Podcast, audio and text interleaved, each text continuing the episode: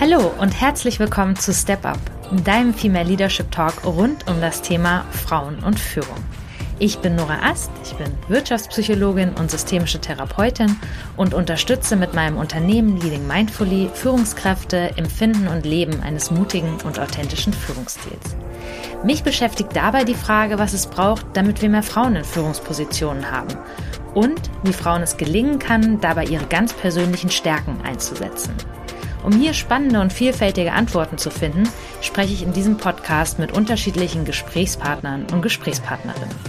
Ich freue mich, dass ihr dabei seid und wünsche euch viel Spaß.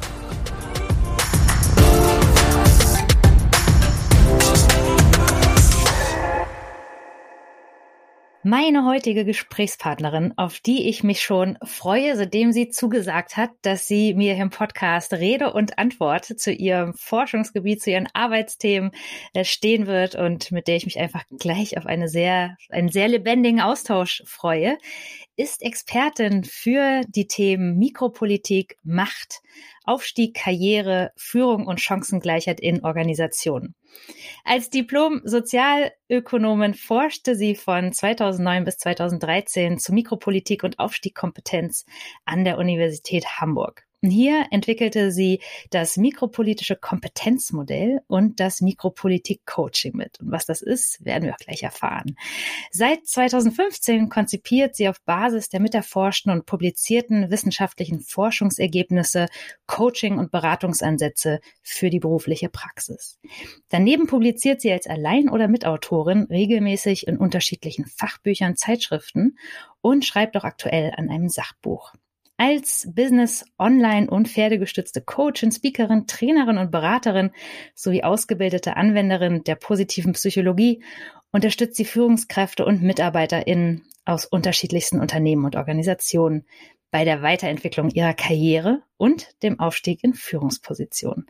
Ja, und damit nicht genug. Mit ihrem Programm Friedvoll, Machtvoll begleitet sie KlientInnen bei der Reflexion zu Macht und vermittelt Know-how zum Thema Impression Management, Networking, machtvolle Körpersprache, digitale Transformation, Chancengleichheit und eben Mikropolitik, auch eins unserer wesentlichen Themen heute als Führungsinstrument. Gemeinsam mit ihrer ehemaligen Kollegin wurde sie für die erfolgreiche Umsetzung von Chancengleichheit und das innovative Konzept des Karrierekompetenzzentrums Pro Excellencia mit dem Chef Sacher Award ausgezeichnet. Herzlich willkommen im Podcast, Doris. Ich danke dir, Nora. Ich freue mich sehr, dass du dir heute die, die Zeit nimmst an diesem Freitagnachmittag. Wie hat dein Tag heute gestartet? Mein Tag hat gestartet mit einem Spaziergang mit meinem Hund. Ich starte jeden Tag mit dem Spaziergang mit meinem Hund. Und ich habe ein Angebot geschrieben und ich habe mich intensiv auf dieses Podcast-Interview vorbereitet und äh, freue mich jetzt. Mein letzter Interviewgast hat auch als sein Erfolgsrezept gesagt, dass er jeden Tag ähm, in den Tag mit einem Spaziergang mit seinem Hund startet. also das scheint äh, irgendwie gut zu sein, um sich zu fokussieren. Vielleicht gehe ich demnächst mal morgens mit meinem Pferd spazieren und guck mal, ob das auch äh, ja gute Effekte hat. Ich kann es mir vorstellen. Mit, mit dem Schön. Pferd gehe ich abends spazieren. Das hat auf jeden Fall positive Effekte. Morgens mit dem Hund, abends mit dem Pferd. Kann ich nur empfehlen. Schön, dann bräuchte ich den Hund jetzt noch dazu, aber ich glaube, das kriege ich äh, aktuell mit, mit kleinem Kind und, und Unternehmen und so weiter. Ja, nicht hin. Ach schön, ja, dann äh, gucken wir doch mal. Du hast gesagt, du hast gerade ein Angebot äh, geschrieben. Da werfen wir jetzt mal den Scheinwerfer auf deine aktuelle Arbeit. Was, mit was beschäftigst du dich denn gerade? Was ist aktuell? Hm, meine aktuellen Themen sind das, was ich die ganzen Jahre gemacht habe. Die letzten, ja, seit 2009 beschäftige ich mich ja jetzt mit Mikropolitik, Macht und Chancengleichheit das zu übersetzen in das Programm Friedvoll Machtvoll in Form eines Buches. Das heißt, auf der einen Seite schreibe ich jetzt sozusagen mein ganzes Wissen auf, ja, äh, natürlich vor dem Hintergrund der wissenschaftlichen Forschung, dann meine beruflichen Erfahrungen, Coaching-Erfahrungen und die übersetze ich sozusagen in das Thema Macht, Change und im Kontext digitaler Transformation. Hm, okay. Ja, da bin ich auch, äh, das macht mich gleich neugierig. Ich mache mir mal so einen, ähm, so einen Themenblock im Hintergrund. Wir haben ja sowieso schon Themen besprochen, aber können wir vielleicht auch gleich nochmal drauf gucken. Friedvoll, machtvoll. denkt man erstmal, das steht im Gegensatz zueinander, aber das parken wir nochmal kurz, weil ich würde ganz gern nochmal von dir erfahren, wie ist es überhaupt gekommen, dass du dich so intensiv mit dem Thema auseinandergesetzt hast, Mikropolitik, dazu geforscht hast? Vielleicht kannst du uns da einfach ein bisschen was drüber erzählen. Interessanterweise ist es eigentlich in sich schon eine mikropolitische Interaktion auf der Hinterbühne gewesen, die überhaupt mich dahin geführt hat. Ich habe ähm, damalig promoviert und habe hatte ein Promotionsstipendium, war in Berlin und bin dann aus Berlin zurückgegangen wegen meinen Kindern nach Hamburg und hatte dann keinen Job. Also ich war ein Jahr in Berlin und dann ähm, habe ich nach einem Job gesucht und aus meinem Netzwerk heraus, nämlich damals die Betreuerin meiner Doktorarbeit, die hat gesagt, du, da ist eine Stelle ausgeschrieben, eine wissenschaftliche Mitarbeiterinnenstelle an der Universität Hamburg. Ähm, und ich kann dich da mal ins Spiel bringen, wenn du möchtest, ja, Mikropolitik, also pur. Ne? Und dann hat sie mir den Kontakt hergestellt zu meiner dann späteren Chefin und ich habe eine Bewerbung eingereicht und habe damalig gedacht, wow, willst du dich wirklich mit Macht beschäftigen? Also mein Verhältnis zu Macht war jetzt nicht unbedingt das Positivste, so wie es bei vielen, vielen, vielen Menschen ist. Und ja, dann bin ich eingestiegen in dieses äh, Forschungsprojekt als Projektkoordinatorin und wir haben zusammen dann ähm, in dem Projekt Mikropolitik und Aufstiegskompetenz geforscht. Das war damalig ein großes Verbundprojekt. Äh, das heißt, da waren fünf Teilprojekte dran beteiligt. Und die Fragestellung war, gibt es so etwas überhaupt wie Aufstiegskompetenz? Und wenn es so etwas wie Aufstiegskompetenz gibt, gibt es da Geschlechterunterschiede? Und gibt es so etwas wie eine Aufstiegskompetenz von Frauen? Und damit haben wir uns dann intensiv ja, ich ja insgesamt dann über vier Jahre war ich an der Uni, haben uns intensiv beschäftigt. Und so war mein Einstieg dann zu Macht und Mikropolitik. Und das heißt, ähm, dass Mikropolitik dann als ein Aspekt untersucht wurde. Welchen Einfluss hat dieser auf Aufstiegskompetenz? Wir haben uns eben damit beschäftigt, es gab sozusagen nicht sehr viel Forschung zu Geschlecht und Mikropolitik. Mikropolitik ist seit den 70er Jahren eigentlich ganz gut erforscht. Ich sage mal ganz kurz, was es ist, was wir darunter verstehen. Das sind sozusagen in der, bei den Machtspielen die kleinen Spiele der Macht, die auf der Hinterbühne gespielt werden. Ich habe ja gerade schon das eigene Beispiel genannt. Networking ist zum Beispiel eine der zentralen Aufstiegskompetenzen im Bereich der Mikropolitik. Und wir haben dann erstmal Führungskräfte, Top-Manager und Managerinnen befragt aus großen Unternehmen oder großen Organisationen, wo der Anteil von Frauen in Führungspositionen sehr gering ist und dann natürlich dann auch nochmal den MINT-Bereich extra. Und bei großen Organisationen ist die gläserne Decke immer besonders stark ausgeprägt. Also Frauen kommen dann nicht ins Top-Management. Und dann haben wir weibliche und männliche Führungskräfte befragt und haben erstmal sie überhaupt gefragt, gibt es da überhaupt einen Zusammenhang in ihrer eigenen Erfahrung bei ihrem eigenen Aufstieg. Und dann haben wir nach mikropolitischer Kompetenz gefragt, was ist da eigentlich entscheidend. Dann haben wir gefragt, ähm, in welchen Bereichen ist es entscheidend. Wir haben dann nachher acht Handlungsfelder ausmachen können. Über einige sprechen wir heute. Und wir haben dann geguckt, ähm, welche Geschlechterunterschiede gibt es welche und wenn ja, welche sind das? Genau. Und aus diesen Ergebnissen haben wir dann das Coaching entwickelt, das Mikropolitik-Coaching. Und dann haben 30 weibliche Nachwuchsführungskräfte an diesem Coaching oder dieser Coaching-Intervention, es war ja ein Test sozusagen, haben dann daran teilgenommen, natürlich mit Kontrollgruppe und allen Pipapo. Und dann haben wir das nachher ausgewertet und haben dann geschaut, okay, was haben, was sagt uns das jetzt für den Aufstieg von Frauen in Führungspositionen? Und ja, und wir hatten, haben natürlich Hypothesen geleitet, am Anfang gearbeitet. Wir hatten natürlich die Hypothese, das hat einen Einfluss auf die Handlungsfähigkeit, wie das Verhältnis zu Macht ist. Und das hat einen Einfluss auf die Handlungsfähigkeit, ob eine mikropolitische Kompetenz ausgeprägt ist oder ob es da Blockaden gibt. Okay, warte mal, das müssen wir einmal ganz kurz bevor, ähm, das muss ich auch einmal gedanklich verarbeiten. Ja. ähm, also das bedeutet, ähm, es hat einen Einfluss für mich als Führungskraft, das weibliche, oder Führungskraft to be auf meine Handlungsfähigkeit, welche Einstellung, also wie, welches Verhältnis gedanklich ich zur Macht ja. habe. Ja, das als eines. Ähm, ne, also bin ich dem positiv gegenüber eingestellt oder nicht? Und das zweite war, sag das nochmal. Kompetenz. Also erkenne ich äh, Machtspiele von anderen, erkenne ich sie nicht. Also mhm. die kleinen Machtspiele auf der Hinterbühne ja nicht so ja. einfach zu erkennen. Verfüge ich über diese Kompetenz? Also wir haben das dann ja nachher definiert, was ist mikropolitische Kompetenz und ein Teil der politischen Kompetenz ist, ich kann die förderlichen, aber auch hinderlichen Machtaktionen, die auf der Hinterspühne gespielt werden, kann ich von anderen erkennen. Wow, haben wir da ein Beispiel dafür? Ähm, ja. Du hast bestimmt aus deinen Coachings, du machst ja auch viele Coachings ja, ja, zu dem ja, Thema, hast du bestimmt ein Beispiel unendlich viele Beispiele. Kann ich erkennen, ob eine Person mich in meinem Karrierebestreben unterstützen will oder ob sie mich blockieren will? Ähm, dazu, das ist manchmal nicht so einfach zu erkennen, weil auf der Vorderbühne steht das ja nicht geschrieben. Ich arbeite immer mit Vorderbühne und Hinterbühne. Ne? Auf der Vorderbühne ist ja nicht geschrieben, steht ja nicht dran geschrieben, auch übrigens, ich blockiere dich jetzt, sondern das wird ja dann mit mikropolitischen Taktiken gemacht. Also zum Beispiel eine Person möchte gerne aufsteigen und möchte gerne in eine nächste Position und dann wird auch so eine Position frei in der Organisation und die Führungskraft sagt dann, ja, ja, jetzt passt es im Moment nicht, wir müssen mal abwarten, wir müssen mal schauen, der Prozess ist noch nicht so weit. Also dieses Vertrösten.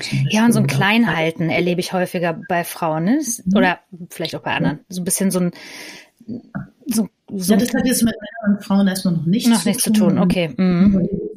Politische Taktiken. Ja. wenn ich wenn ich keine, wenn ich mich dagegen sträube gegen Mikropolitik oder Macht und sage, ich, das ist jetzt ein destruktives Machtspiel. Es gibt ja auch produktive, ne? Also zu erkennen, da will mich wirklich jemand unterstützen und das auch anzunehmen, ja? So, das gehört auch dazu. Hm?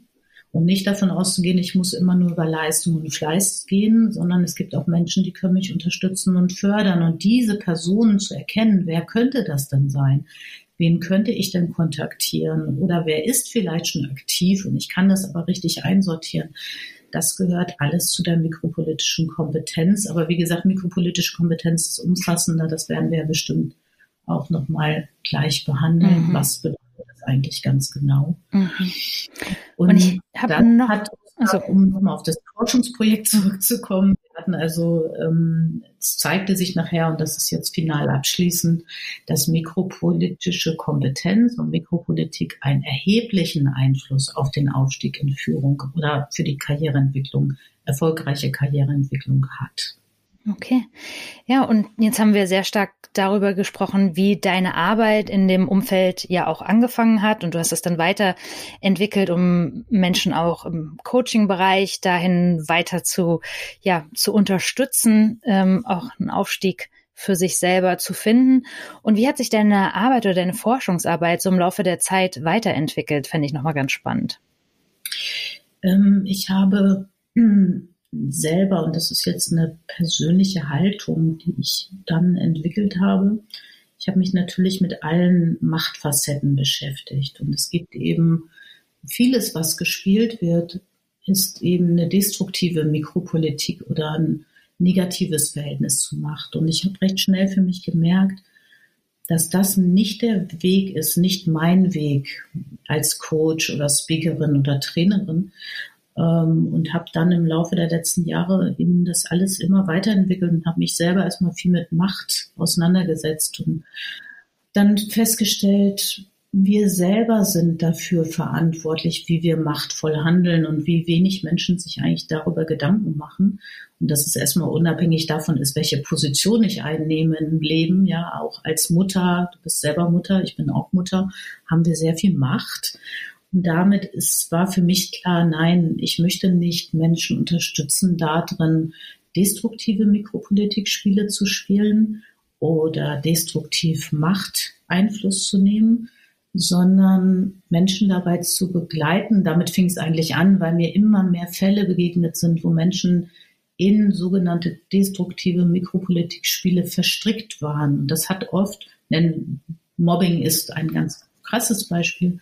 Ich habe sehr viele Menschen, sehr viel verzweifelte Menschen erlebt und dann habe ich gedacht, okay, du musst etwas entwickeln, wie Menschen sich daraus wieder befreien können. Und dann habe ich die mikropolitische Fallanalyse entwickelt und so habe ich immer was Neues entwickelt im Laufe der Jahre. Und jetzt darf ich sozusagen meine Ernte, die ich so, meine ganzen Programme eben beschreiben in meinem neuen Buch. Mm, und daraus hat sich eben auch dann das Finale, das Programm Friedvoll, Machtvoll entwickelt. Ich sage, okay, Macht und an der Mikropolitik können wir nichts ändern, weil Menschen spielen Machtspiele, das ist ihnen inhärent, sie haben Interessen, das hat immer was mit dem, ja, mit dem Durchsetzen wollen der eigenen Interessen zu tun oder dem Verfolgen der eigenen Interessen, aber wie sie das machen, mit welchem Verhältnis zur Macht sie das machen, wie sie diese Spiele spielen, darauf können wir Einfluss nehmen. Aber ich sehe ja in all den Jahren, wie wenig bewusst das gemacht wird, sondern wie unbewusst das läuft. Und ich sehe das als meine Hauptaufgabe an, wenn ich das so sagen darf, eben ein bewusstes Verhältnis zur Macht herzustellen, bewusstes Verhältnis zur Mikropolitik und das auch bewusst zu steuern und deshalb auch als Steuerungsinstrument für Führungskräfte. Und das ist eben einfach noch nicht sehr angekommen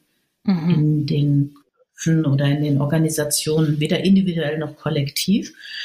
Und da es da eben sehr viele Geschlechterunterschiede gibt, mache ich sozusagen auch wie eine Übersetzerin. Ich kenne mich sehr, sehr gut, bin ja Genderforscherin und kenne mich sehr gut in den unterschiedlichen Geschlechtersozialisationsprogrammierungen, nenne ich es mal, ja, aus. Also wie werde ich eigentlich zu dem Geschlecht, mit dem ich mich identifiziere und diese Unterschiede übersetze ich. Hm, auch das hat mir damals nicht so gut gefallen an den Ergebnissen, dass man eigentlich sagen konnte, okay, die Frauen, das ist immer wieder, dass Frauen sagen, ich will mich nicht anpassen. Ich will mich nicht daran anpassen, wie Männer das machen, weil die männlichen wenn Männer überwiegen, wird natürlich das auch dort gespielt, eben geschlechtsspezifisch, so wie sie eben aufgewachsen sind. So spielen sie das auch untereinander, die Spiele, Mikropolitik und Machtspiele. Und dann habe ich gedacht, nee, das müssen wir anders machen. Die müssen voneinander lernen. Mhm. Männer und mhm. Frauen. Das mhm. nur, wenn ich erzähle, okay, du bist so aufgewachsen und so, das sind die Einflüsse, wenn du mit dieser geschlechtlichen Identität identifiziert bist. Und jetzt sind wir nur im binären System, ne? Wir sind noch nicht bei der Diversity. Ja, mhm. ja. es geht ja noch viel weiter, ne? Muss man ja auch immer aufpassen. Genau. Innerhalb von Männern und Frauen gibt es wahnsinnig viele Unterschiede. Ja, und so habe ich mich immer damit beschäftigt, was hat das noch für einen Einfluss? Das wissen wir aus der Genderforschung wenn du mehrfach diskriminiert bist, also nicht nur Frau in einer Männerdomäne, sondern du hast noch kleine Kinder und bist vielleicht auch noch Migrantin, dann sind wir im Bereich der Intersektionalität und Diversität und dann zu gucken, okay, dann hat das multiple Benachteiligungsfaktoren und so weiter und so fort. Genau, und so habe ich praktisch ähm, systematisch was Neues entwickelt. Hm, und äh, nur um das nochmal, weil das war jetzt sehr, sehr gehaltvoll von dem, was du gerade alles berichtet hast, nur um so ein paar Begriffe nochmal so zu klären und auch zu gucken, ob ich dich richtig verstanden habe. Also das Thema, was du gesagt hast, so die, die Machtfalle, also dass ich mich verstricke in, ähm, in Machtspielchen, das hatte ich zum Beispiel, ich hatte zuletzt eine, eine Dame im Coaching, die eigentlich ähm, von der Geschäftsführung eine abgeschlossene Strategie im, in ihrem Bereich durchbringen soll, aber jemand hat, der nicht auf ihrer Ebene, sondern auf der Ebene ihrer eigenen Chefin äh, irgendwie ihr immer querschießt, weil sie mit dem irgendwie zusammenarbeitet und, und sie total blockiert. Und jetzt spielt er natürlich oder wahrscheinlich ein anderes Spiel als sie, weil sie gar keins spielt. Ähm, und gleichzeitig ist sie nicht auf dessen Hierarchieebene, so dass sie dem mal, ich sage jetzt mal ganz platt, eine Ansage machen könnte. Und gleichzeitig ist da drüber noch eine Geschäftsführung oder ein Vorstand, ähm, die irgendwie auch diese Person deckt, die eigentlich so eine abgestimmte Strategie fahren müssen. Und das ist ja total, also ich weiß auch gar nicht, ob das jetzt nachvollziehbar war, ähm, weil es einfach total verworren ist. Ja, aber so ist es immer. So ist es immer, genau. Und ähm, das ist einfach, ja, und ich, dann erlebe ich, und du ja wahrscheinlich noch viel mehr, ähm, wie Menschen sich in diesem System total verausgaben und diesen Blick nicht davor hinkriegen, aus so einer Meta- oder Vogelperspektive, wer spielt da eigentlich mit wem und wer deckt da eigentlich wen? Und wer blockiert mir eigentlich meinen Weg und wo bin ich wie in so einem, also wie so einem, wie in so einer glatten Wand, ne, an der ich immer wieder versuche, so hoch zu krabbeln und immer wieder abrutsche.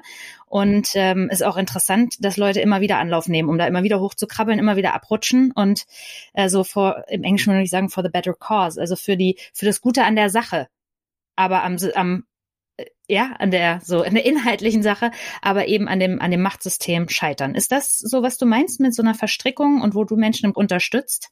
Das ist einer von Tausenden von Fällen. Ja, okay. Aber so als Beispiel wäre das so das deine. wäre eine klassische mikropolitische Verstrickung, in der sie zunehmend verstrickt. Und du hast gerade was Interessantes gesagt. Sie beschäftigt sich nicht mit den Verstrickungen, sondern äh, versucht in, in inhaltlich an der Sache, das ist so ein typisches Frauending und da oben sitzen bestimmt die Männer und decken sich gegenseitig. Vielleicht noch eine Frau, die sich an das männliche System mit angepasst hat und das Spiel mitspielt.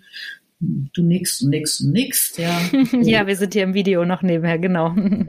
ja. Das sind ähm, ganz das ist eine typische Konstellation und wenn sie nicht aufpasst, dann wird sie ausbrennen. Das kann schlimme Folgen haben, bis hin zu wirklich ernsthaften gesundheitlichen Schädigungen. Und darum geht es eben. Also es, ähm, in dem, was ich mache, geht es schon darum, ich vermittel schon Frauen und auch natürlich Männern, die daran interessiert sind, ähm, die, mit der mikropolitischen Fallanalyse genau zu erkennen. Es die sagen immer, ja, kann man denn nicht das übertragen? Nein, kann man nicht. Man muss sich jeden Fall immer genau angucken. Jeder Fall ist anders, ja. Und die verändern sich ja auch. Interaktionen, Interessen verändern sich. Es kommen andere Player oder Playerinnen rein, andere gehen wieder raus. Und deshalb muss man jedes Mal genau drauf schauen. Aber es geht schon darum, natürlich, auch wenn andere destruktive Machtspiele spielen, die zu erkennen. Aber ich muss sie ja nicht spielen, ich muss sie nur erkennen können mhm, mh. mitspielen. Und das ist das, was viele Frauen eben nicht verstehen. Sie meinen immer, wenn sie das, die, dein Fallbeispiel zum Beispiel, ach, da muss ich ja auch damit spielen. Nein, nein, nein, nein, nein. Im Bereich friedvoll, machtvoll, was ich als Alternative anbiete, kann ich auch mit friedvoll, machtvollen Strategien und Taktiken erstmal mich da wieder rausziehen aus dem Machtspiel. Ja, es geht ja darum, ich werde ja verstrickt. Die anderen spielen ja das Spiel. Sie sie wird nur gezogen wie eine Spielfigur auf ein Schachbrett. Ja? Und, und die anderen brauchen sie für dieses Spiel. Und wenn sie aber aussteigt und das versteht, dann können die das so nicht mehr weiterspielen. Das Spiel ist unterbrochen. Dann brauchen sie andere Leute, die sie damit rein verstricken können. Wie gesagt, ich kenne, ich habe so, so, so, so viele solcher Fälle, die du gerade beschreibst. Und der erste Schritt ist erstmal zu gucken, was passiert da, mhm. das zu verstehen und dann zu gucken, wer bin ich, was sind mein, mit welchen, das hat ja alles viel mit Moral zu tun. Wie möchte ich jetzt sozusagen intervenieren, mich da rausziehen? Was ist jetzt der richtige Weg sozusagen, da rauszukommen? Und trotzdem meine Position zu behalten und trotzdem dort erfolgreich zu sein, aber eben nicht auszubrennen. Weil wir hatten auch in der Studie, und ich erlebe das leider auch seitdem immer wieder, dass Frauen dann wenn sie da immer weiter am inhaltlich Sachlichen festhalten, dass sie dann ausbrennen, weil sie nicht das Wirkliche dahinter verstehen. Und die spielen weiter. Die ja. haben nämlich Interessen, warum sie das tun. Mhm. Das ist ein destruktives Machtspiel, ja. Und ähm, aber dieser Ausstieg, der, wenn alle mitspielen, dann ist ja der Ausstieg eigentlich nur, dass ich meine Position wechsle. Nein, nein. Aber jetzt mal so provokant gesagt. Ne? Ja, ja, wir unterscheiden ja, na, man muss gucken. Also ganz selten kommt es vor, dass ich, dass wir uns, dass wir auch manchmal zu dem Ergebnis kommen oder ich mit der, mit den entsprechenden Personen, dass wir sehen, okay, das ist so ein, in dieser Organisation sind die so stark destruktiv, also die Unternehmenskultur, ja, ist so stark destruktiv, dass man sich wirklich überlegen muss, ist das noch das richtige Feld, in dem ich sein möchte? Ähm, Aber das muss nicht unbedingt sein. Es kann, das geht erstmal darum, dass ich immer unterscheide mit, von meiner Position und dem, wie mein persönliches Verhältnis zu Macht ist und welche Machtstrategien möchte ich denn spielen im positiven Bereich. Das kann total machtvoll sein, ja. Ich arbeite ja, hast, weißt du ja, mit Pferden zum Beispiel. Und wir können mit Pferden, um ein Beispiel zu nennen, durch in sehr kurzer Zeit Menschen einen sehr positiven, machtvollen Zustand können sie durch die Pferde, durch die Interaktion, durch das Coaching mit ihnen in einen sehr positiven, machtvollen Zustand gelangen. Und wenn sie dann kommunizieren und eine Klarheit haben, eine authentische Klarheit natürlich, es muss zu ihnen passen. Ja? Nicht irgendwie, wir machen mal die und die Strategie, weil die erfolgreich ist. Nee, es muss zu mir passen, zu mir als Persönlichkeit dann kann es super erfolgreich sein, egal ob die das Spiel da weiterspielen oder nicht. Mhm. Übrigens, die, Blockieren ist eine ganz klare destruktive Mikropolitik-Taktik, die sehr, sehr gerne von hohen Führungskräften gespielt wird, nur um eine mal zu nennen. Ne? Mhm. Und also wenn ich dann, ich habe jetzt so verstanden, der Weg geht dann über Authentizität und Klarheit. Ja. Und dann störe ich ja irgendwie das Spiel. Sorry, ich bin da gerade total interessiert, was äh, dann dann störe ich, dann störe ich ja das Spiel. Und das muss man ja aushalten. Das Spiel wird ja nicht benannt. Das Spiel okay. wird nicht benannt. Mhm. Das davon lebt doch die Mikropolitik. Mhm. Es sind informelle Machtspiele, nicht formal. Formal mhm. sitze ich auf einer Position. Das ist eine Position innerhalb eines Feldes. Ja, die nehme ich ein. Und das ist die formale Macht, die habe ich via meiner Position. Es geht hier um informelle Macht. Ich nehme mal mein Beispiel gerne das Schachspiel, weil nehmen wir mal die, den Bauern in meinem, jetzt übersetzt Bäuerin, ja. Wenn wir uns das Schachspiel angucken, dann hat die Bäuerin nicht sehr viele Schachzüge. Die kann ja immer nur ein Feld nach vorne setzen oder seitlich. Mehr kann die nicht als ein Spielzug und ist eigentlich wenn man so sieht, von der formalen Macht her im Feld nicht sehr machtvoll. Ich sage immer, das sind die Sekretärinnen im Feld. Und da können wir in der Wirtschaft gucken, in der Wissenschaft gucken, in der Verwaltung gucken. Es spielt keine Rolle. Die informelle Macht von Sekretärinnen und jetzt nutze ich keine gendergerechte Sprache, weil wir haben es fast nur mit Frauen zu tun auf den Positionen. Die informelle Macht ist hoch. Und das ist das Entscheidende. Wir müssen in der Mikropolitik uns die informelle Macht angucken. Das können sozusagen formal Menschen sein, die vielleicht gar nicht machtvoll sind, aber informell sehr machtvoll sind. Genauso wie umgekehrt. Oder wer dirigiert auf einmal, das ist übrigens auch nicht selten, dirigiert von einer ganz anderen Position heraus und einer ganz anderen Linie heraus eine andere Position, wie zum Beispiel in deinem Beispiel. Kommt mhm. auch nicht so selten vor. Mhm. Aber warum macht die Person das? Was gibt es denn für ein Interesse, das zu blockieren? Und da werden die irgendein Interesse haben, warum die das machen. Das muss man halt herausfinden und erst dann kann man aktiv werden. Mhm. Über mikropolitische Kompetenz ist ganz viel Beobachtung. Ja. Ja, spannend. Ja, ganz viel Beobachtung. Okay. Wenn du lernst, Menschen zu lesen, ja. in ihrer Körpersprache, in ihrem Verhalten und in ihrer Interaktion miteinander. Wenn du diese Kompetenz hast, dann ähm, erkennst du, ohne mit den Menschen zu sprechen, so unglaublich viel über sie. Deshalb sage ich immer allen, die neu in einem Job sind, geh in ein Meeting und beobachte die Menschen, wie sie miteinander interagieren. Und dann nimm dir drei Wochen Zeit und du weißt alles über diese Menschen. Ja?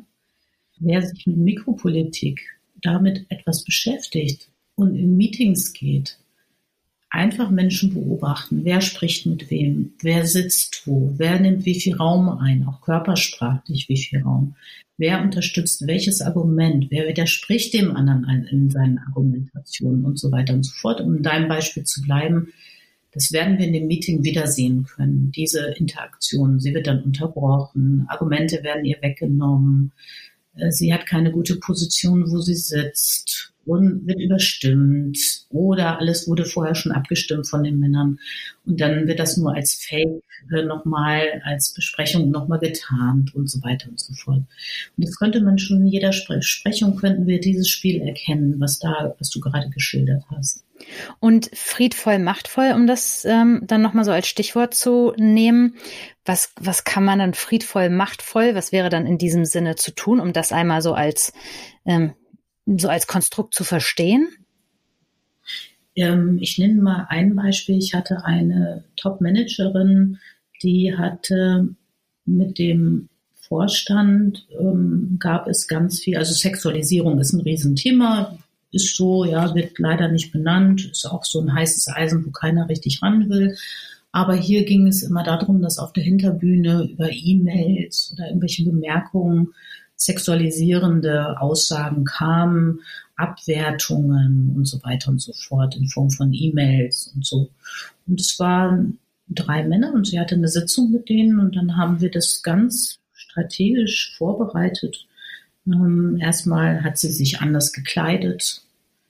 Äh, sie hat einen anderen Platz eingenommen. Wir haben uns genau überlegt, wo sie sich hinsetzt. Wir haben Körpersprache, mit ihrer Körpersprache gearbeitet. Und dann haben wir uns Kommunikationsstrategien überlegt, wie kann sie dem jetzt deutlich machen, und das durfte ja auch nicht benannt werden. Das war ja auch ein Mikropolitikspiel auf der Hinterbühne. Und dann haben wir, was sehr erfolgreich ist, zum Beispiel, den man ein Statement abgibt. Ne? Bei uns, wir, unser Selbstverständnis von meinem Geschäftsbereich ist folgendermaßen. Ja, wir wollen wertschätzende Kommunikation und so weiter. Und dann haben wir Regeln aufgestellt. Und sie hat praktisch das als Statement formuliert. Ja? Und dann haben die das, äh, das hat monatelang funktioniert. Von da an haben die nie wieder so eine E-Mail geschrieben und dann haben sie einmal wieder angefangen und dann hat sie gesagt, ja, Sie wissen ja, wir haben ja diese Regeln aufgestellt, denen haben Sie auch zugestimmt, ne? habe ich ja mit Ihnen abgestimmt und ich möchte Sie nochmal darauf aufmerksam machen, nochmal daran erinnern, dass es ganz wichtig ist für eine gute Zusammenarbeit, dass diese Regeln eingehalten werden. Und das Thema, also wir können ja nicht die anderen verändern, also dass die weiter sexistisch unterwegs sind, können wir nicht verändern. Aber wir konnten zumindest verändern, dass sie und vor allem ihre Mitarbeiterin, ihr Team davon nicht mehr belästigt wurde. Das hat sich dann verändert. Und das haben das haben wir lange vorbereitet. Ne? Da haben wir intensiv, äh, hatten wir ein paar Coaching-Sitzungen und haben das dann vorbereitet. Und das war eine Sitzung und dann war das erfolgreich. Also sie hat gemeinsam mit den Herren ähm, so Regeln der Zusammenarbeit formuliert? Nein, wir haben die im Vorfeld, ich habe die mit ihr gemeinsam entwickelt. Ach so, okay. Mhm vorgestellt und hat gesagt, so äh, hinsichtlich der Kommunikation wird sich einiges verändern hier und ich möchte mich gerne mit Ihnen darauf verständigen, dass diese Regeln Applikationen ab jetzt gelten. Ich lese, werde Ihnen die einmal vorstellen und ich gehe mal davon aus, dass Sie da auch mit einverstanden sind, dass wir jetzt in diesen Formen miteinander kommunizieren und wertschätzende Zusammenarbeit und so weiter und so fort. Das haben wir also alles vorbereitet, richtig ein Statement. Und dann hat sie praktisch das durchgewunken. Die haben auch alle zugestimmt kann man dann ja auch nur. Und es ging eigentlich darum, eine Verhaltensveränderung zu bewirken. Und das hat auch funktioniert. Und so hat sich dann die Kommunikation verändert. Und sie hat sozusagen neue Kommunikationsregeln aufgestellt, damit das immer aufhört, diese unsäglich beschämenden, beleidigenden und sexistischen Äußerungen. Und das hat Zusammenarbeit dann tatsächlich verändert. Wie gesagt, wir können die Menschen ja nicht verändern. Die müssen ja selber auf den Weg gehen. Aber sie konnte es für sich und ihr Team in ihrer Geschäftsführungsposition konnte sie das verändern. Ja. Mhm. Nachhaltig. Ja, super. Das ist ein schönes Beispiel. Ein Beispiel. Ne? Mhm. Und jetzt hast du ja auch so gesprochen von dem, was ist eigentlich meine eigene Haltung zu Macht und dass viele Menschen ja eben diese destruktive Macht darunter verstehen, aber das ist ja wirklich dann was friedvoll Machtvolles. Und ich habe eben auch nochmal gedacht, als du das so sagtest, ähm, ich bin auch oft so, äh, ja, wir müssen doch an der guten Sache arbeiten und habe vielleicht auch äh, zu Macht nicht das positivste Verhältnis. Und dann habe ich das aber gerade für mich, während du sprachst, auch ein Stück weit reframed und habe gedacht, ähm, na, ich gehe auch häufig, ähm, also Macht ist bei mir vielleicht, ich habe ja oft ähm, Gruppen von Führungskräften, die, mit denen ich gemeinsam arbeite, wo ich Trainings habe, wo einfach auch sehr viele Herren immer sitzen und wo ich dann auch äh, häufig so ein ja, so ein Plädoyer für gleichgeschlechtliche, nee, nicht gleichgeschlechtliche, sondern heterogengeschlechtliche äh, Zusammenarbeit ähm, einfach ein Stück weit ähm, ja ins Gespräch bringe oder sage oder auch so Bias, äh, so Urteilsverzerrungen hinweise. Und das ist ja auch ein Stück von Macht. Die Intervention von dir oder deine Hinweise? Ja, ja, genau. Also das äh, kann ja auch Macht sein, ähm, dass ich auf ein bestimmtes Mindset hinwirke. Oder es kann ja auch Macht sein, wie erziehe ich und sozialisiere ich meine Kinder zum Beispiel. Gut, alles das ist Macht. Ja, ja, in meiner Welt ist das alles Macht. Ja, ja. okay. Und das ist nochmal richtig gut, das zu verstehen. Also Macht ist nicht nur ähm, Spielchen im Unternehmen, die ähm, auf ein Konto einzahlen, wovon dann am Ende alle nicht so viel äh, oder nur Einzelne was haben, sondern Macht es auch ähm, zu, zu gesellschaftlichen Dingen beizutragen in, in meinem Kontext zum Beispiel. Für mich ist Macht, wenn ich ein positives Verhältnis, wenn ich mein Verhältnis zur Macht reflektiere und das geht, ist natürlich ein tiefer Prozess. Ich kann nicht einfach sagen, schnips und jetzt habe ich ein anderes Verhältnis zu Macht, sondern ich mache immer tiefere, gehe durch Reflexionsprozesse mit Menschen, dass sie erstmal gucken, wie ist überhaupt ihr Verhältnis und wollen, ich biete ihnen das ja nur an, dass es diese Alternative gibt oder mache sie darauf aufmerksam. Und wenn wir auf diese Art und Weise positiv, friedvoll, machtvoll mit Macht verbunden sind, ich sage mal, jeder Mensch ist so einzigartig mit seinen Fähigkeiten oder ihren Fähigkeiten und ihren Möglichkeiten, die sie hat, ähm, und die sozusagen zum Besten einzubringen, egal wo ich bin, ob ich jetzt ein Kind erziehe, den Hund, das Pferd, in der Arbeitswelt unterwegs bin, es spielt ja keine Rolle, aber ich entscheide doch, wie ich dort agiere. Und wenn ich natürlich meine guten Fähigkeiten die ich habe. Jeder Mensch hat sie und, und Gaben vielleicht auch und Stärken und so weiter, was ja immer wie eine individuelle DNA ist. Ich sag mal, das ist wie ein Fingerabdruck. Das gibt es immer nur einmal, ja, in dieser Ausprägung. Wenn wir das einbringen in die Positionen, in denen wir sind, dann verändern wir etwas. Und mhm. dann sind wir auch total kraftvoll, ja, damit. Aber es muss eben authentisch sein.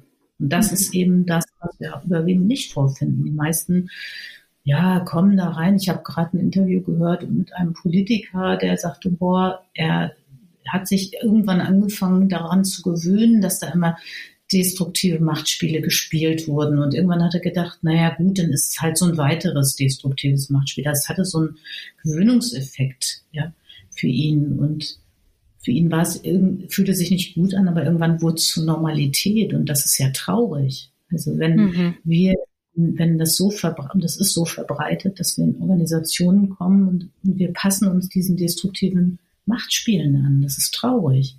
Und ich sage nur, lass uns mal bewusst da drauf gucken und das mal alles hinterfragen. Da, da gibt es einiges zu tun und ich glaube, die Welt kann, wenn Menschen da in Change gehen mit sich und Organisationen in Veränderung gehen, kann es für alle wesentlich angenehmer werden. Mhm. Ja, okay. Ja, danke. Dann ähm, Lass uns mal gucken auf das Thema so Aufstieg. Ja, äh, ist ja auch so eins der Themengebiete, mit denen du dich da beschäftigst, so Karriere und Aufstieg und ähm, Mikropolitik. Und da hattest du ja eingangs dann auch schon auf deine, ähm, auf die Anfänge so deiner Forschung äh, da ein Stück weit was berichtet. Was gibt's da so für, für Unterschiede zwischen Geschlechtern im binären Sinne? Ja, also hier jetzt Männer und Frauen und da immer nur die auf das die dominierenden, mhm. genau, die dominierenden Muster, so muss man das ja sagen. Ansonsten finden sich ja nicht Männer und Frauen da alle drin alle wieder, weil es da drin ja so viele Unterschiede gibt in diesen Gruppen. Ähm, ich, was nehme ich denn mal? Wo haben wir also zentrale Unterschiede zum Beispiel im Umgang und Ausdruck von Emotionen. Das ist auch bekannt. Da wird jeder jetzt sagen, okay, das kenne ich. Also wir haben eine Publikation zum Beispiel herausgebracht und schon gar nicht Tränen einsetzen. Das hat tatsächlich eine Führungskraft gesagt und hat gesagt, ja, Frauen setzen ja Tränen ein, um Männer unter Druck zu setzen und so weiter. Wir haben dann dieses Zitat genommen für die Publikation, aber eigentlich ging es uns darum zu schauen, wie sind eigentlich die Unterschiede im Emotionsausdruck und was ist eigentlich erlaubt und was ist nicht erlaubt mikropolitisch. Ähm, und da sind geschlechtlich sehr, sehr große Unterschiede. Und das wissen wir aus der Genderforschung. Der Ausdruck von Emotionen wird unterschiedlich gedeutet. Haut zum Beispiel ein Mann auf den Tisch und sagt, äh, macht hier eine Ansage, ja, dann in der ähm, Führungswelt zum Beispiel jetzt als Ausdrucksstärke, Führungsstärke, Dominanz, ja. Und wenn das jetzt gleich eine Frau, eine Frau macht, dann wird ihr gesagt, okay, die ist irgendwie hysterisch und hat, hat die Nerven verloren oder so. Ja? Ähm, wir wissen aus Genderforschung, aus Untersuchungen, dass diese Ausprägung, ich meine, ich bin keine Biologin, ich bin Soziologin. Ne? Also um das nochmal deutlich zu machen, es gibt ja unheimlich viel biologische Ansätze, dass das sehr viel mit dem Hormonsystem zu tun hat und so weiter und so fort. Ich stelle das in Frage, weil Geschlecht wird konstruiert und inzwischen gibt es erste Ansätze, die ich bin ja sehr stark mit Neurowissenschaften beschäftigt, das finde ich ja super spannend, und es gibt auch erste Ansätze dafür zu sagen, okay, es bilden sich nur bestimmte Gehirnregionen aus, weil die trainiert werden. Und jetzt nenne ich ein Beispiel dafür, oder zwei nenne ich, genau. Frühkindliche Erfahrungen. Ähm, es gab eine Untersuchung, da hat man geschaut, wie lange guckt eine Mutter ihr Baby an. So, wie lange schaut sie das Baby an, während sie das Baby zum Beispiel füttert. Und man hat gesehen, dass Frauen Mädchen länger anschauen als Jungen. Zum Beispiel ein Ergebnis. Dann hat man später geguckt, wenn die hinfallen, ein Junge hinfällt oder es fällt ein Mädchen hin, dann gibt es eine andere Interaktion. Ja, bei dem Mädchen wird ganz häufig hingerannt, es gibt eine Aufmerksamkeit darauf, Trösten, Pflaster drauf, Aufmerksamkeit. Bei den Jungen sehr häufig noch nicht mehr hingelaufen, sondern aus der Ferne, äh, steh mal wieder auf, ist ja nicht so schlimm. Und das behaupte ich, und da, wie gesagt, gibt es erste Forschung dazu, das macht was mit der Entwicklung im Gehirn und mit der Ausprägung von Emotionen oder Emotionszentren. Und wir kennen alle, Indianer kennen keinen Schmerz, also Weinen von Jungen. Ich kenne Männer, die, das tut mir richtig leid, weil wir sind Menschen und als Menschen ist uns die Fähigkeit gegeben worden, Tränen auszudrücken. Das hat nämlich eine Funktion, eine wirklich sehr entlastende, gute biologische Funktion, Tränen weinen zu können. Kenne Männer, die können nicht weinen. Das ist so stark in ihnen, so eine starke Blockade ist da verinnerlicht durch das Aufwachsen. Wenn man sie dann fragt, ja, ja, das habe ich immer gehört, ich durfte nicht weinen, ja, wurde auch nicht getröstet. Und natürlich macht das doch was mit uns Menschen. Kriegen wir Zuwendung, wenn wir weinen, oder kriegen wir sie nicht? Sollen wir stark sein in Situationen oder nicht? Und das konnte man dann auch schon in anderen Studien sehen, dass Kinder im Kindergartenalter, hat man den Welpen gezeigt, also lebendige Welpen und sie sollten mal sagen, was sind männliche oder weibliche Welpen? Ja, und dann haben sie gesagt, die guckt so süß und so niedlich, das ist bestimmt ein Mädchen. Und äh, der Welpe, der ist ja so draufgängerisch und ist ja sofort zu mir gekommen, das ist bestimmt ein Junge. Es hatte mit dem Geschlecht überhaupt gar nichts zu tun. Aber da sehen wir, wie das eingeatmet wird, während wir aufwachsen durch sowohl unsere eigene, aber natürlich auch immer ein Wechselspiel. Mhm so zum Beispiel ist ein Beispiel, der Ausdruck von Emotionen äh, ist sehr, sehr unterschiedlich. Und wenn du natürlich im Management bist, dann herrschen die Spielregeln der Männer. Und wenn Frauen dann weinen, dann wird ihnen das, und Männer auch, Männer dürfen auch nicht weinen, aber die haben es leichter, weil die können schneller, die, die, die Tränen kommen ja oft gar nicht, ja, weil es ja erlernt ist. Dann ist das eine Führungsschwäche. Das konnten wir sehr gut nachweisen in unseren Untersuchungen. Und das ist natürlich dramatisch, ja für Frauen. Frauen weinen einfach auch häufiger, wenn über ihre Grenzen gegangen wird oder wenn sie, wenn, äh, ja, wenn man sie, äh, wie diese Frau zum Beispiel in deinem Beispiel, dauerhaft destruktiv versucht zu manipulieren. Ja, ja. Dann werden die Nerven schlechter. Ja, ja. Das ja. ist das eine Beispiel, ja. Mhm. Und ähm, wenn man jetzt so, wenn es dann darum geht, ähm, Karriere zu machen, also wirklich zu gucken, du hast es vorhin ähm, zu Beginn unseres Gesprächs gesagt, also wer fördert mich denn ähm, und dann zu wissen, wie ich da mikropolitisch auch agiere.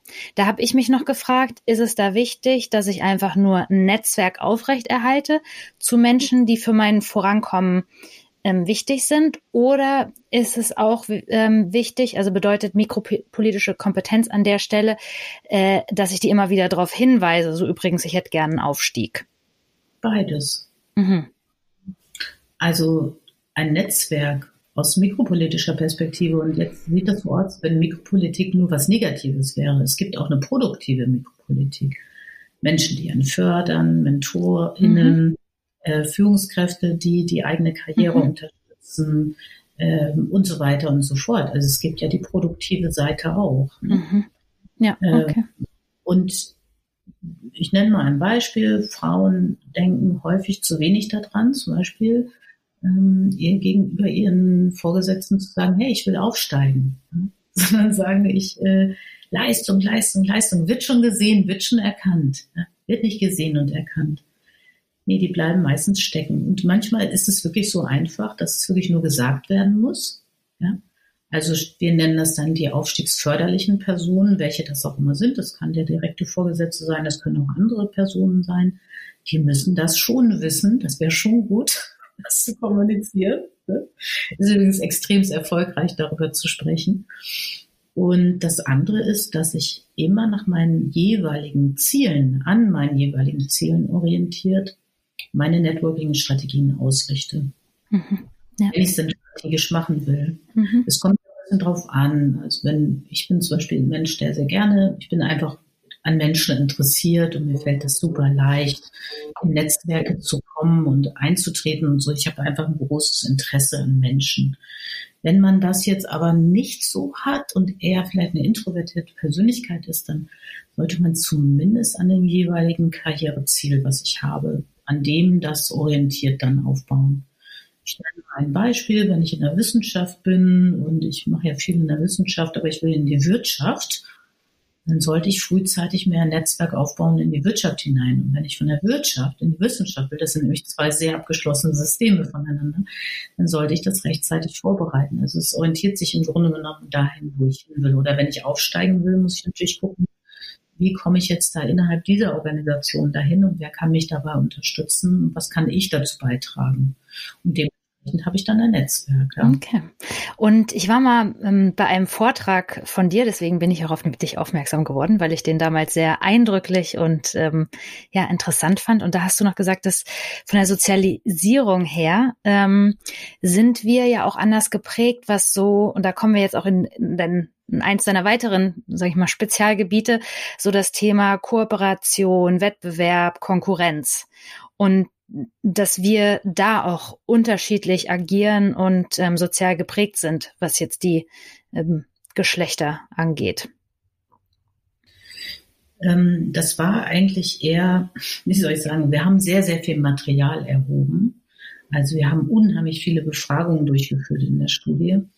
Und ähm, ein Nebenergebnis war dann, das war also kein kein Thema, was jetzt die Führungskräfte explizit als aufstiegsrelevant genannt haben, aber was sich zeigte aus dem Material war, dass Frauen sehr stark in Konkurrenz miteinander waren. Äh, so und sehr viel davon erzählt haben, was das für ein großes Thema ist. Und dann hatte ich gesagt, okay, dann mache ich daraus eine Publikation und beschäftige mich damit. Weil Konkurrenz unter Frauen sehr häufig biologisch erklärt wird. Das ist die Stutenbissigkeit, das ist der Zickenkrieg und so weiter. Diese Worte haben sie auch verwendet. Und ich habe dann gedacht, okay, dem gehe ich jetzt auf den Grund. Das gucke ich mir jetzt an.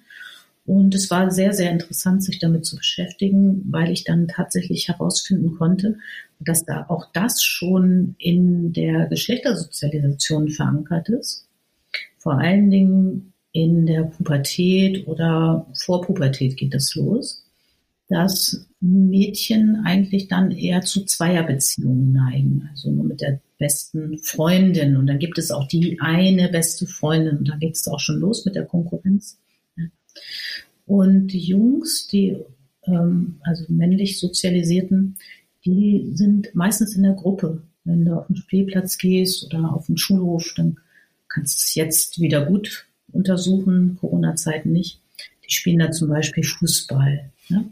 Und in diesen Spielen, die sie spielen, Zweier- oder Gruppenspielen, die sie spielen, wird geschlechtssozialisiert. Geschlecht, das sind Geschlechterspiele. Fußball eignet sich sehr gut, weil das extremst gut von der Männlichkeitsforschung untersucht ist und da habe ich mich dann auch weiter dran orientiert. Diese Spiele, die sie spielen, von Solidarität, Wettbewerb, ist für Jungs eine Seite der Medaille und am Fußballspiel sieht man das gut. Wir sind zusammen im Wettbewerb. Wir spielen jetzt hier dieses Spiel und wenn das Spiel zu Ende ist und du hast gewonnen, dann sage ich, okay, du hast gewonnen, ärgerlich. Ja, nächstes Mal gewinne ich wieder Wettbewerb. Ne? Und jetzt gehen wir, das machen Männer dann ja so, dann gehen wir zusammen Bier trinken. So machen die das auch in Bewerbungsphasen. Ja, die gehen zusammen Bier trinken, ist gar kein Problem. Bei Frauen oder Mädchen ist das anders du bist nur meine beste Freundin und wenn du mit der anderen auch noch beste Freundin bist, dann gibt es einen Konflikt. Ja? Gibt es unheimlich viel Neid, Konkurrenz und so weiter. Wichtig ist nur zu verstehen, das sieht man dann nachher auch im Management. Das hat, das hat Einfluss auf den Aufstieg. Die Männer, die haben, wir nennen in der Männlichkeitsforschung heißt das die ernsten Spiele des Wettbewerbs. Das hat Bourdieu damals entwickelt. Er hat gesagt, okay, was die da als Kinder spielen, das spielen die nachher auch im Management. Das heißt, die solidarisieren sich, die steigen gemeinsam auf die Männer. Ja, die holen sich immer nach. Das ist das Networking, Solidaritätsaufstiegsspiel, was sie spielen. Und natürlich gibt es da auch Konkurrenzbeziehungen, aber es sind keine feindlichen Beziehungen und sie sind immer eher in der Gruppe unterwegs. Deshalb kommen dann natürlich viele auch oben an. Ja, wenn ich als Gruppe aufsteige, ist klar, kommen auch mehr oben an. Und die Frauen, die kämpfen sich alleine durch die Systeme durch. Die benutzen dieses System nicht, sondern die sitzen nachher da oben und das ist das, was dann bekannt ist als Bienenkönigin-Syndrom. Ja, die sitzen da oben und sagen, ich bin hier die Einzige und das bleibe ich. Ich war mal Gleichstellungsbeauftragter an der Universität und durfte auch in äh, Bewerbungsverfahren Professuren mit dabei sein. Und es war spannend, wenn in diesen Ausschüssen eine Frau saß und wir hatten eine Frau auf eins, auf dem Platz eins für den Ruf. Dann hat diese eine Frau dagegen interveniert. Die Männer haben sich nur hingesetzt und haben sich das angeguckt und haben gar nichts gemacht, weil die Männer gucken da nur zu. Die machen nämlich nichts, weil das erledigt sie dann ja für sich selber. Sie bringen dann höchstens den entsprechenden Kandidaten, den sie gerne hätten, in dem Fall ins Spiel. Und dann wird es halt wieder ein Mann und dann verschwindet eine Frau wieder von der Platzliste 1. Das ist das interessant, das kann ich absolut bestätigen. Also immer wenn ich Bewerbungsgespräche hatte, damals, als ich nach dem Studium, ist auch schon eine ganze Zeit lang her, aber ähm, als ich nach dem Studium Vorstellungsgespräche hatte und dann immer, wenn ich in den Raum gekommen bin, habe gesehen, dass da eine Frau sitzt, dann habe ich relativ schnell gedacht, so, uh, no, no chance, also keine, keine Chance. So ganz intu intuitiv oder, ne? also jetzt nicht empirisch bestätigt. Ähm, ja, das äh, kann ich aus so, so erfahrungsmäßig würde ich da auf jeden Fall mit mitschwingen. Mhm. Aber da, da gibt es eben viele Faktoren. Ich hatte ähm, mit einer Stiftung engen Kontakt und die hatten auch Stipendien ausgeschrieben für Frauen und Männer im Wissenschaftsbereich. Ja, und dann haben die gesagt, ja, äh, die Bewerbungen von den Frauen und Männern sind gleich gut, aber die Gespräche, die Männer verkaufen sich einfach besser und selbstbewusster in den Gesprächen als die Frauen. So das, äh, das, das zum Beispiel ist noch mit einem Punkt, ja, dass Frauen sehr häufig extrem kritisch mit sich sind, dass sie sich nicht miteinander solidarisieren, dass sie gegeneinander spielen. Ähm, dass sie sich häufig auf Positionen nicht bewerben, wo Männer sich schon 30 Mal drauf beworben haben, nur weil sie nicht die 100 Prozent Übereinstimmung haben mit der Stelle. Dieser hohe Perfektions- und Leistungsanspruch. Also es hat viele Faktoren, aber Konkurrenz ist auf jeden Fall ein ganz starker Faktor. Und erfolgreich unter Männern. Und deshalb geht bei Frauen Konkurrenz und Solidarität auseinander. Entweder wir sind Freundinnen oder wir sind Feindinnen. So ist das Spiel. Und das ist ein anderes, das, das ist echt nicht cool. Das, das ist nicht gut. Das müssen wir Frauen unbedingt verändern. Mhm. Das und ähm, noch einen noch einen weiteren Solidarisierungsfaktor, bevor wir so zum Abschluss nochmal gucken, was können wir tun. Ähm, ja. Als ich eben hier zwischen diesem Interview und meinem ähm, sehr vollgepackten Morgen, in dem ich irgendwie viele Gespräche geführt habe und hier und da irgendwie Dinge gemanagt habe, äh, noch kurz nach Hause gerannt bin, um Wäsche aufzuhängen und die Küche aufzuräumen, habe ich mich sehr an eine Sache erinnert, die du bei diesem Vortrag, bei dem ich war, gesagt hast. Ähm, mache dir bewusst, dass es sich bei der Perfektion und der Fleißfalle um ein hinderliches Sozialisierungsprogramm handelt. Und das hattest du eingangs auch schon gesagt. Hm? Also Ja, ja und ansprichst, ist natürlich auch Arbeitsteilung. Wir müssen natürlich auch da in Veränderung kommen. Wir können nicht immer sagen, ja, mehr Frauen in Führung, mehr Frauen in Führung, wenn sich aber in der familiären Arbeitsteilung nichts verändert. Mhm. Und jetzt wird groß äh, ja, durch Corona und Männer, es gibt Männer, die wollen aktive Partnerschaft, äh, Vaterschaft. Ja, die gibt es. Die gibt es auch zunehmend. Aber wenn wir Organisationen haben, die auch Männer benachteiligen, wenn sie aktiv Vater sein wollen, und es wird gesagt, nö, also hier 30 Stunden und dann eine Karriere machen, kannst du vergessen. So ist das nämlich, ja. So ist das überwiegend. Das, wie, das muss sich doch verändern und auch Hausarbeit, auch wenn die Männer. Ja, ich kann da eine, ich kann da eine Lanze, bleibt doch bei den Frauen. Wie soll denn das alles gehen? Das geht sich doch nicht aus. Wir müssen doch gesamtgesellschaftlich muss sich doch mal die Arbeit verändern. Nicht nur mehr Frauenführung, auch mhm. innerhalb muss Arbeit sich verändern. Ja. Wenn ich das noch zu Ende sagen darf, Corona war das Brennglas für diese soziale Ungleichheit, aber auch innerfamiliär. Ja. Und ganz ehrlich, als unbezahlte Arbeit überwiegend von Frauen gemacht wird und die gut bezahlten Jobs von Männern, das haben wir jetzt so lange, wenn Frauen auch die gut bezahlten Jobs machen dürfen und Kinder und alles haben wollen und Männer auch, dann müssen sie sich die gesamte Arbeit teilen. Sonst, sonst wird es nichts, ja, das verändert sich nicht, weil da haben auch Frauen keine Lust dazu kann ich auch verstehen. Es macht ja überhaupt keinen Spaß, äh, neben dem 60-Stunden-Job noch den Haushalt zu machen und noch überwiegend sich um die Kinder zu kümmern. Nee. Wir haben eine ganz aufgeteilte Woche, welche Tage jeder das Kind hat. Und meine Tage dann halt doch oft eher so aussehen, dass ich anstelle irgendwie auf dem Spielplatz viel Spaß zu haben oder irgendwelche Ausflüge zu machen, äh, gucke, dass das Kind irgendwie neben mir spielt, gut beschäftigt ist und ich nebenher äh, schaue, also bespaßt ist und ich schaue, dass die Wäsche aufgehängt ist, die Küche aufgeräumt ist, dass ich irgendwie hier und da noch Dinge organisiert habe. Also mein Mann macht ganz andere, wenn er das jetzt hört, nicht, dass der sich dann ärgert.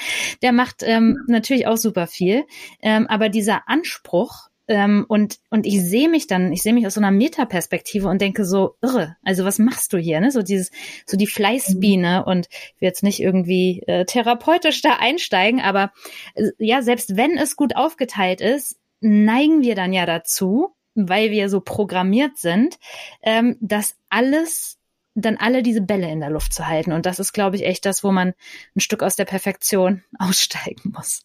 Ja, das ist aber nicht nur ein Perfektionsprogramm, was du beschreibst. Das ist ja nur die Art, wie du es dann machst, dass du mhm. sagst, okay, das muss auch perfekt sein. Das, das ist ja ein Teil dessen. Nee, was du ansprichst, ist ja, das ist auch sehr, sehr gut in der Geschlechterforschung, Genderforschung schon seit Jahrzehnten untersucht. Sobald ein Kind kommt, und ihr gehört ja zu den Ausnahmen egalitärer Arbeitsteilung, ne? Und du siehst sogar noch zwischen Sorge und Hausarbeit siehst du Unterschiede. Ne? Sobald ein Kind kommt, selbst die egalitärsten vorher Paare fallen automatisch da rein. Das ist wie ein, ein sich selbst erfülltes Programm. Also ich, ich habe doch vorhin von der Doktorarbeit erzählt und ich habe Menschen in ihrem Alltag begleitet und habe gesagt, okay, ich gucke mir mal einen Alltag an, wie ihr, nicht nur Erwerbsarbeit, sondern Hausarbeit, weil ich gucke mir das ganze Leben, das alles Arbeit, ja. Und es war so spannend, übrigens inklusive der Kinder. Ich betrachte Kinder ja als Akteure und Akteurinnen. Äh, und ähm, dann war das so, so interessant, weil genau das, was du beschreibst, habe ich nachher Fragen gestellt. Wer bringt denn den Müll raus? Wer repariert das Auto, wenn es mal kaputt ist und so weiter und so fort. Und da zeigten sich dann genau diese Muster, die du gerade beschreibst sowohl bei den Egalitären als bei denen, die jetzt, wo die Frau überwiegend die Arbeit übernimmt und dann Teilzeit und eher Vollzeit und so weiter. Wir kennen das alles, ne? Ja. ich glaube, das brauchte einfach ganz viele Bewusstwerdungsprozesse, zu gucken, das ist ja alles historisch gewachsen. Und dann zu sagen, hey, wir wollen das anders, ja. Aber dafür muss auch Hausarbeit mal anerkannt werden als eine Arbeit. Wenn wir die mal aufwerten und anerkennen, können wir da auch was verändern. Und äh, die Väter übrigens auf dem Spielplatz, bei denen die gar nicht egalitär waren, wo die Väter Vollzeitkarriere gemacht haben, die, das waren die sogenannten Sonntagsväter, die haben sonntags dann Ausflüge mit ihren Kindern gemacht in meiner Studie. Und teilweise haben die Kinder die unter der Woche gar nicht gesehen. Weil morgens sind die früher aus dem Haus gegangen und abends später wiedergekommen, sodass die Kinder die wirklich nur als an Sonntagen gesehen haben. Ja, das gibt es. Ist ja auch nichts Schönes, ne? Oder Väter, die von Montag bis Freitag äh, irgendwo anders wohnen. Das ist ja ja. So, und das dürfen wir nicht nur sagen, das ist ein individuell, wir haben das ein gesellschaftliches Phänomen. Wir brauchen die Organisationen, so wie deinem Mann, ja, die sagen, hey, wir denken um. Und das ist kein Karrierenachteil, sondern wir können auch Karriere machen in Teilzeit mit Kindern. Ja. Die Welt einfach ein, ein Ort wird, an dem der gesamte, das gesamte Leben von Menschen im Blick ist wie sie gerade leben wollen und dass sie trotzdem ermöglicht bekommen. Und da werden die Unternehmen sich hin entwickeln müssen. Da bleibt ihnen gar nichts anderes übrig, weil sie haben nämlich Fachkräftemangel. Ja, und dann müssen die jetzt in Bewegung kommen. Und, ihr, ihr, und, und Menschen, die jetzt kommen, die Generation, die haben auch keine Lust mehr auf diese Machtspiele Klüngeleien, die haben da keinen Bock mehr drauf. Also die Unternehmen sollten jetzt mal wirklich in die Puschen kommen und sehen, dass sie was in ihren Unternehmenskulturen und der Kommunikation verändern in all den Bereichen, die wir besprochen haben. Und dann sind sie auch innovativer und meines Ansicht nach handlungsfähiger, was Digitalisierung betrifft. Mhm. Und jetzt haben wir, sind wir schon an den Lösungen dran, mit denen wir jetzt gleich ein Stück weit abschließen, ja, auf gesellschaftlicher und äh, unternehmerischer Ebene. Und dann gibt es ja noch so einen Begriff, den du also mitgeprägt hast, so Netzwerk-Solidaritätsprinzip. Was bedeutet das? Ist das etwas, womit wir Dinge voranbringen können? Ich glaube, das ganze Leben besteht aus Networking. Ob ich jetzt beruflich gucke oder privat schaue, ich glaube, das Grundprinzip, und das meine ich jetzt gerade in Richtung Frauen, rauszugehen und weg zu, oder weg, zu verstehen erstmal, wie, wie funktioniert das eigentlich? Das ist ein gesellschaftlich-historisches Phänomen und wir nehmen es einfach unbewusst an und sind da in Konkurrenz miteinander. Das darf sich jetzt mal verändern. Also wir vernetzen uns nicht nur und unterstützen uns nicht nur gegenseitig mit Männern, also wir Frauen, sondern auch Frauen untereinander. Und meine Erfahrung ist, wenn wir diese Programme, die sind ja auch spannend. Also ich finde ja Sozialisationsprogramme total interessant. Also wenn wir die dekonstruieren und verstehen und dann Gegenentwürfe, ich arbeite da viel mit der positiven Psychologie und Neuroplastizität, also wirklich in die tiefe Veränderung gehen. Es ist auch gar nicht so aufwendig. Das geht eigentlich relativ einfach. Man muss nur wissen, wie es geht. Ja? Und bewusst etwas einen anderen Weg gehe, dann äh, können wir sozusagen sowohl individuell als auch kollektiv wirklich zu Veränderungen kommen. Und für mich gehört auf jeden Fall dazu, dass, und das sage ich wieder in Richtung Frauen, also Menschen insgesamt, aber Frauen ganz besonders, dass sie mehr auf ihre Stärken schauen, dass sie wohlwollend mit sich sind, dass sie sich positiv sehen selber als ein Weiterentwicklungsprojekt und nicht, also wo sie sagen, okay, die Facette, die möchte ich noch mal schleifen oder so, aber nicht im Sinne von, oh nee, die Seite mag, also diese ganzen Ablehnungen, das ist nicht optimal und das ist nicht optimal, das ist ja gruselig. Und dass sie mehr erkennen, welche einzigartige Menschen sie sind, mit welchen tollen individuellen Stärken und Fähigkeiten und dann zu schauen, wie möchten sie denn diese Fähigkeiten einfließen lassen in die verschiedenen Rollen, die sie hier in dieser Gesellschaft einnehmen. Und wenn wir das kollektiv machen und wenn Frauen anfangen, auf diese Art und Weise wohlwollend und miteinander umzugehen, sich gegenseitig zu unterstützen, Netzwerkkontakte zu teilen, Netzwerke zu öffnen, Projekte gegenseitig zu unterstützen, sich positives Feedback geben, sich bei der Weiterentwicklung schützen, dann glaube ich, dass das sehr schön werden kann, eine sehr gute gegenseitige Unterstützung. Und ich würde sagen, da sind uns Männer, also Männer können davon auch lernen, ne? die machen das ja jetzt auch nicht in dieser Reihenform, aber zumindest solidarisieren sie sich besser. Also davon können wir Frauen lernen und Männer können ganz viel von uns lernen. Ach, schön. Ich würde sagen, das ist doch ein, ein wunderbares Fast-Schlusswort. Doris, es war ein sehr schönes, interessantes, facettenreiches Gespräch.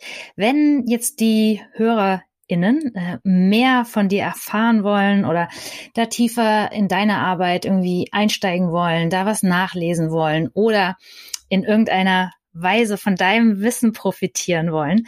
Vielleicht kannst du noch mal sagen, wann ist dein neues Buch lesbar? Äh, für was kann man dich buchen? Äh, wie kann man von dir und deinem Wissen und, und deiner Wirkung und deiner Macht, ähm, ja, wie kann man da teilhaben und die bei sich, ja, davon gewinnen, sozusagen? Ja, gerne. Also erstmal danke ich dir. hast so schöne Fragen gestellt und äh, so, dass es für mich ganz leicht war, ins Erzählen zu kommen und ins Teilen zu kommen. Es war ein schönes Gespräch. Danke. Ähm, ja, ich baue gerade eine neue Webseite auf. Ähm, meine noch bestehende Webseite und auch die neue werden einfach unter meinem Namen doriskornitz.de ist die zu finden. Ähm, dann kann man mich über info.doriskornitz.de kontaktieren per E-Mail und in den sozialen Medien bin ich jetzt erstmal unter Instagram und ähm, LinkedIn hauptsächlich vertreten. Facebook gucke ich mir gerade an, bin ich noch nicht so überzeugt. Äh, Twitter bin ich auch schon lange, bin ich aber im Moment nicht mehr so aktiv. Von daher sind das eigentlich meine beiden Hauptkanäle, wobei ich im Moment nicht so viel poste, weil ich ja gerade voll im Schreibprozess bin. Aber ähm, gerne mit mir vernetzen. Ich teile auch gerne und sobald ich dann äh, was nach draußen geben mag aus meinem Buch oder von den tieferen Informationen, dann äh, wird es dort erscheinen. Ja, schön. Und das verlinke ich auch nochmal in den Beschreibungen. Und ähm, auch Unternehmen können dich auch für Vorträge buchen. Auf jeden Fall. Ich halte sehr viele Vorträge. Ich mache sehr, ich bin ja Online-Coach, Online-Speakerin. Ich halte Vorträge, ich gebe Workshops, Präsenz online, ich gebe Coachings, Gruppencoachings, Einzelcoachings, ich berate Organisationen, ich mache Bewerbungscoaching, ganz breite Palette. Schön. Sehr gut. War mir nochmal wichtig, damit auch andere von diesem, von diesem Wissen von dir profitieren können.